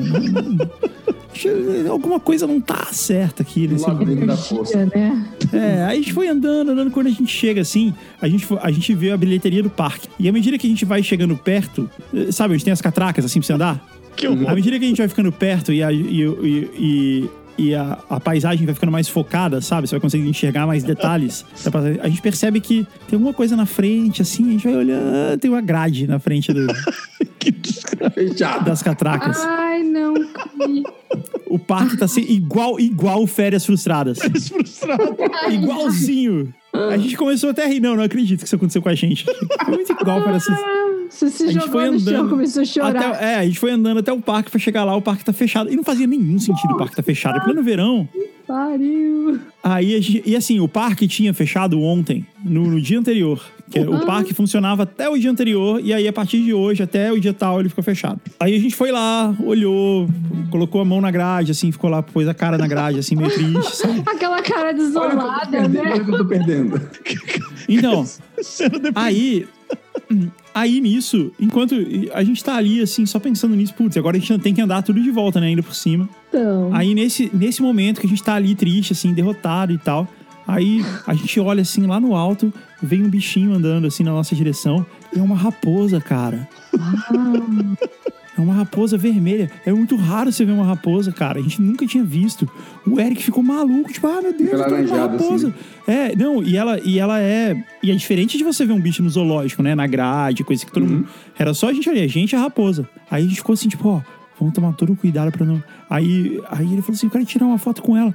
Aí eu falei assim: ó, fica aqui na frente da raposa e vai andando devagarzinho pra trás. Aí eu fui tirando várias fotos pra ver se ele ia conseguir. A gente não queria assustar a raposa. Aí a gente ficou assim, aí a gente percebeu. Aí uma hora quando a gente chegou quase perto, a gente percebeu que ela resolveu dar meia volta assim, a gente foi andando mais de lado.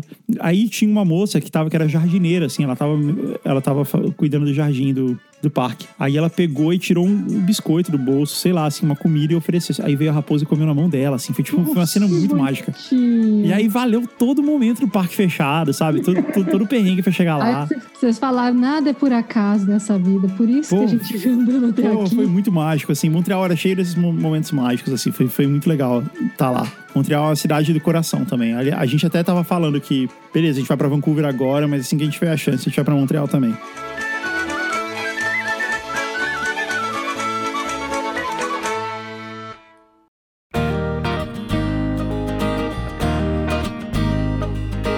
Dá pra ir de carro até Ottawa, né? Não, não é... De Montreal? É, dá pra ir, né? Tranquilo. É, dá, Dá. dá, dá pra fazer uma road trip Toronto, Ottawa, é, Montreal. Eu sei que dá, eu, eu olhei isso uma época. Claro, isso, isso geralmente isso daí é um final de semana pra mim. É, então. A, a gente pode fazer isso. A gente tá uma É, hora é, o, meia. ma- é o máximo que dá. Quebec é o limite, sim. É. É, é. A gente foi, é, a gente foi, né? A gente foi de carro de Montreal pra Quebec. Foi, são umas É três mais horas, ou três, menos quatro duas, horas. três horas de uma cidade pra outra. Então você vai. É, é, exato. A gente, a gente cogitou a ideia. Quando a gente tava lá, a gente cogitou a ideia de ir até a hora de carro, mas a gente acabou desistindo porque era muito pra ir e voltar no mesmo dia e tal. Era muito, era muito trabalho. Ah, mas daí mas é deve muito- ser legal. muito tempo, né? Tem, tem pelo menos dois dias pra poder dar uma andadinha na cidade, né? Sim, é, exato. É. Mas, mas sim, esse, isso faz parte dos planos. Até, a gente pode até ir por terra, né? Ir até Buffalo, no- no- nos Estados Unidos, e Ai, pegar um carro de lá, ver os Niagara Falls e. Me fale. Você sabe que eu tenho salvo no meu celular o trajeto daqui até Sacramento. Sério? E aí, descendo até Sacramento, eu falava assim, não preciso chegar a Los Angeles. Eu chegando até Sacramento, eu já vou estar feliz. Queria tanto fazer essa road trip, mas agora acho que não vai dar tempo. Mas você me lembrou bem que eu posso descer e chegar até Miami, né? É, tem, aqui em Miami é bem comum ver carro com placa de Quebec. Olha, É, assim, não é, não é toda hora, assim, mas. Sei lá, você sempre vê, É, assim, é são, comum. são dois dias de viagem daqui pra ir. É, ah, são. tranquilo. É, você vai parando, né? Você para em Nova York, para na Filadélfia, para em, sei lá, em, em É North porque em, em Carolina. termos de estrada, exatamente 24 horas. Então você tem que. É, em três, três, direto, tem que ser dois, três dias. Né? é, três, três puxadas de oito horas é legal, né? Dá, dá pra fazer duas de 12, igual você falou. É, a vantagem é que se você quiser, você pode ir. Você vai, sai daqui, vai a Boston, desce, vai a Nova York, desce, para em Washington, aí você, você consegue ver um monte de coisa antes de chegar, né? Só que você tem que fazer uma viagem de, sei lá, de uns 10 dias pra você poder ir e voltar, né? É, Sim, de muitos um dias, é. É, mas, deve ser, mas deve ser um passeio realmente legal, se não for no inverno. é, eu acho que esse tipo de viagem é, é a viagem pra você curtir a viagem. É. Não é só você pensar no destino, né? Porque senão É. você Ah, você passa mais tempo na estrada do que visitando, mas Quando eu tava em Vancouver, eu- a gente viu, eu tava assistindo televisão junto com o meu host father lá, e aí a gente tava passando uma matéria sobre o trem que vai para de Vancouver pra Toronto. E tinha acontecido alguma coisa errada com o trem. Ou ele tinha sido assaltado, ou ele tinha quebrado e atrasou a viagem. Eu não, não lembro exatamente o que aconteceu. E eu falei assim, pô, deve ser uma viagem legal, né? De trem daqui até Toronto. Ele falou, você tá maluco? Aí eu falei, pô, por que não? Aí ele falou, não, é horrível, cara, porque não tem nada. É um você passa grande três passe- dias no trem olhando.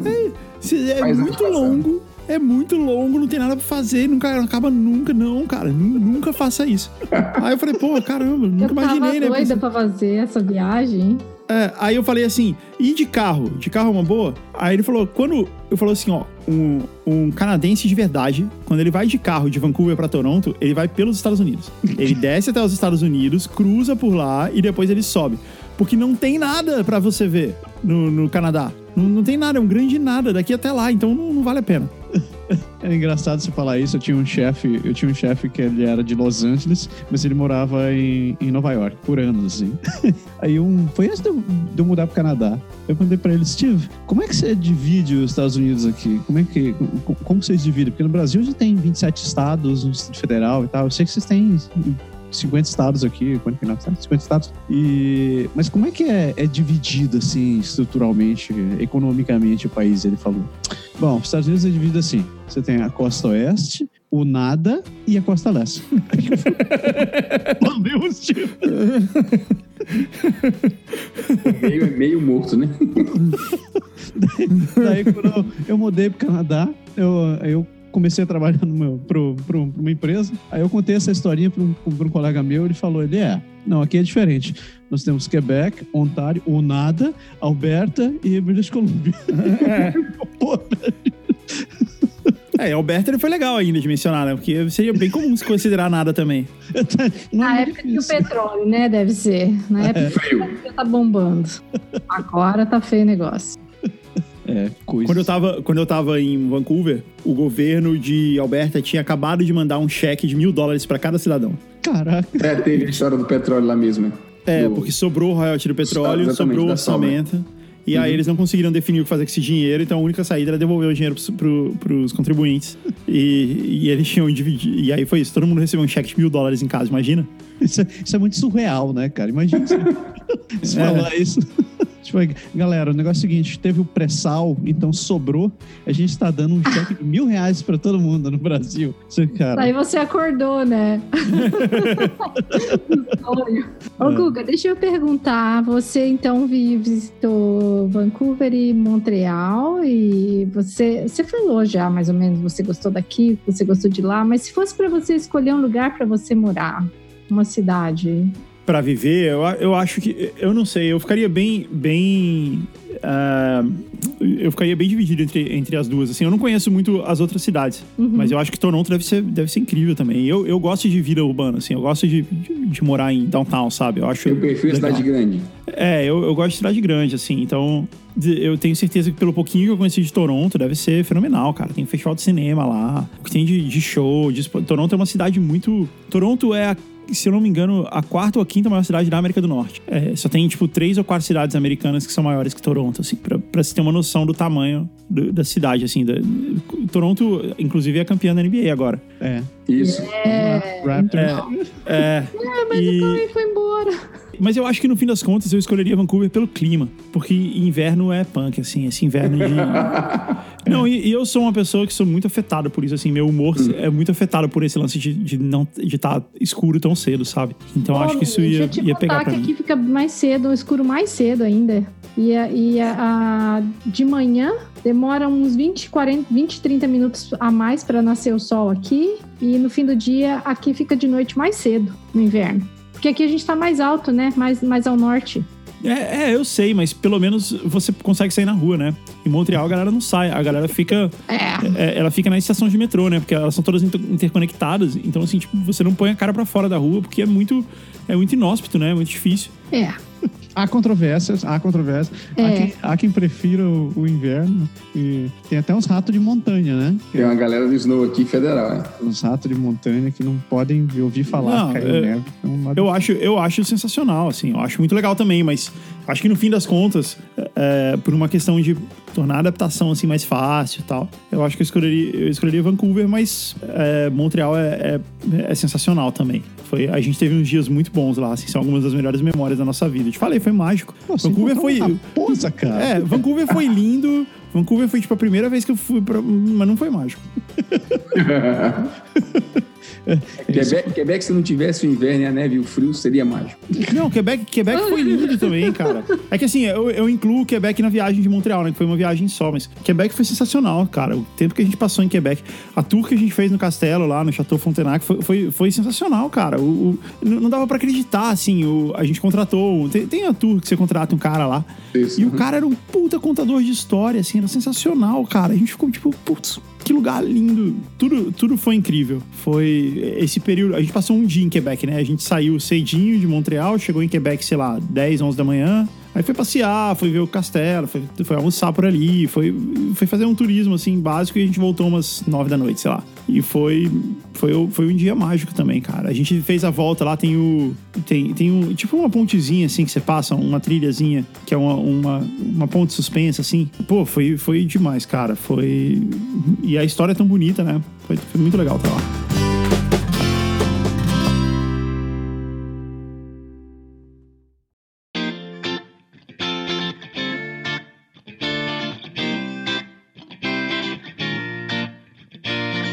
Pessoas, chegamos no final desse programa maravilhoso. Esse Primeiro, fantástico programa. primeiro pode deixar especial, pô, uma, com uma pessoa especial aqui, cara. Muito. Não é pra puxar o saco, porque o pessoal sabe que eu trato todo mundo igual, mas Guga, foi, foi muito massa conversar contigo, cara. Escutar tuas histórias. Pô, parem com isso, cara. É toda minha de, de ter sido convidado. Muito obrigado. Que nada. Agora a gente tem o maior prazer de receber o, o cara nesse que é o segundo maior podcast do, É, então, você veja bem, né? Agora a gente vai ficar famoso. Então, Não, foi muito legal, cara. E é um assunto que eu, que eu curto muito falar. E, e, e muito legal ter, ter a chance de poder relembrar tudo isso. E tão perto da viagem, né? Vai, vai tornar a, a ansiedade pra, pra viagem agora mais legal. Que massa, que massa. Então aproveite que você tenha uma, uma, uma excelente estada por aqui. E mande fotinhos, mande fotinhos também. eu vou Ah, estar vou- por aqui ainda, ó. Vamos tomar um café. E- Vamos, pô, vamos sim, lógico, vamos sim. É, eu vou. É, eu vou postar um monte de coisa aí nas, nas mídias sociais e tal. A gente vai. A gente certamente. é, A gente certamente vai estar em contato. Massa. Legal. Maravilha. Pessoas, muito obrigado pela sua audiência de novo. E se vocês quiserem, vocês sabem como entrar em contato com, com a gente. Você pode mandar e-mail para o contato arroba canadagora.com. E a gente está nessas redes sociais da vida, tudo com o nome de Canadá Agora. E se puder, dá um joinha pra gente. Aí, se inscreva, dê um rate positivo, que isso ajuda bastante a gente continuar fazendo conteúdo para vocês desse jeito que vocês gostam. Guga, muito obrigado de novo, cara. É, brigadão. Parabéns pelo podcast. Galera, se vocês não conhecem o GugaCast, pela madrugada, vão lá, guga- gugacast.com. Você encontra nos melhores ag- agregadores de podcast, tá no Spotify também. E por que, que eu tô fazendo propaganda pra ti? Tu que é o dono do negócio, eu tô fazendo Pô, eu mereço, eu cara. Conta aí pra gente, fala assim, é claro que todo, você já é muito, muito conhecido, mas sempre tem alguém que ainda não conhece, então fala um pouco do que é o seu programa, como é que funciona, o pessoal poder curtir. Não, de jeito nenhum. Eu convido todos os. o- todo mundo que ouve o, o Podeixar pra ouvir o GugaCast. É, a gente é um talk show, então a gente faz. A gente faz jogos e a gente conta histórias. É, é muito divertido, a galera gosta bastante. É só ir lá, como, como o Massaro falou, gugacast.com. Ou então em todos os agregadores aí, no Spotify e tudo mais. E me segue aí também nas mídias sociais, Guga Mafra, tudo junto. é, no Instagram, no Twitter e tal. Sempre pode falar comigo lá também, me procura lá que a gente troca ideia. Pode falar, seria um bom nome para um podcast. Né? Pode ser. Seria bom. Pode falar. A gente chegou perto disso. É, chega- Parabéns, galera, pelo podcast de vocês. Muito legal. Valeu, obrigado, obrigado. Galera, uma excelente semana para todo mundo e semana que vem a gente está aqui de volta com mais um. Pode deixar. Valeu, Tchau, adeus. galera, Valeu. Eu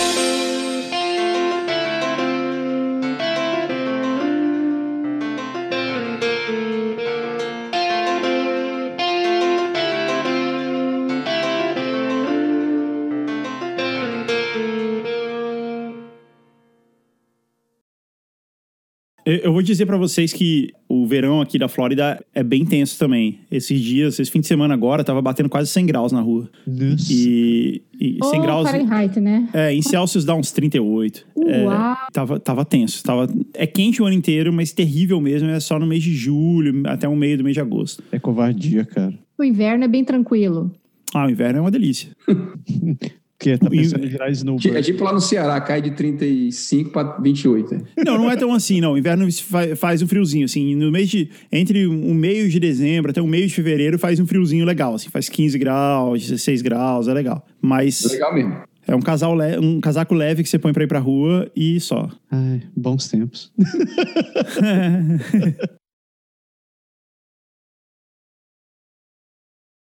Você, você vê que legal que você tá morando em Miami, né? A sua primeira viagem internacional foi para Vancouver. Foi. E a minha foi para Miami. Olha né? que legal. Mágico. É, e eu adorei quando eu estive aí. Só de ver, eu gostava de dirigir, né, nas highways aí, eu gostava de ver as aquelas palmeiras na praia, né? Tem uma área que tem assim bastante Tem em todo lugar, né? é. Tem, tem bastante. sim. Ah, eu acho muito lindo. Eu gostei muito de Miami, assim, como uma cidade, assim. Eu achei bem legal. É bonito mesmo. Agora, Massari, minha defesa, eu queria dizer que não são sete meses, são seis.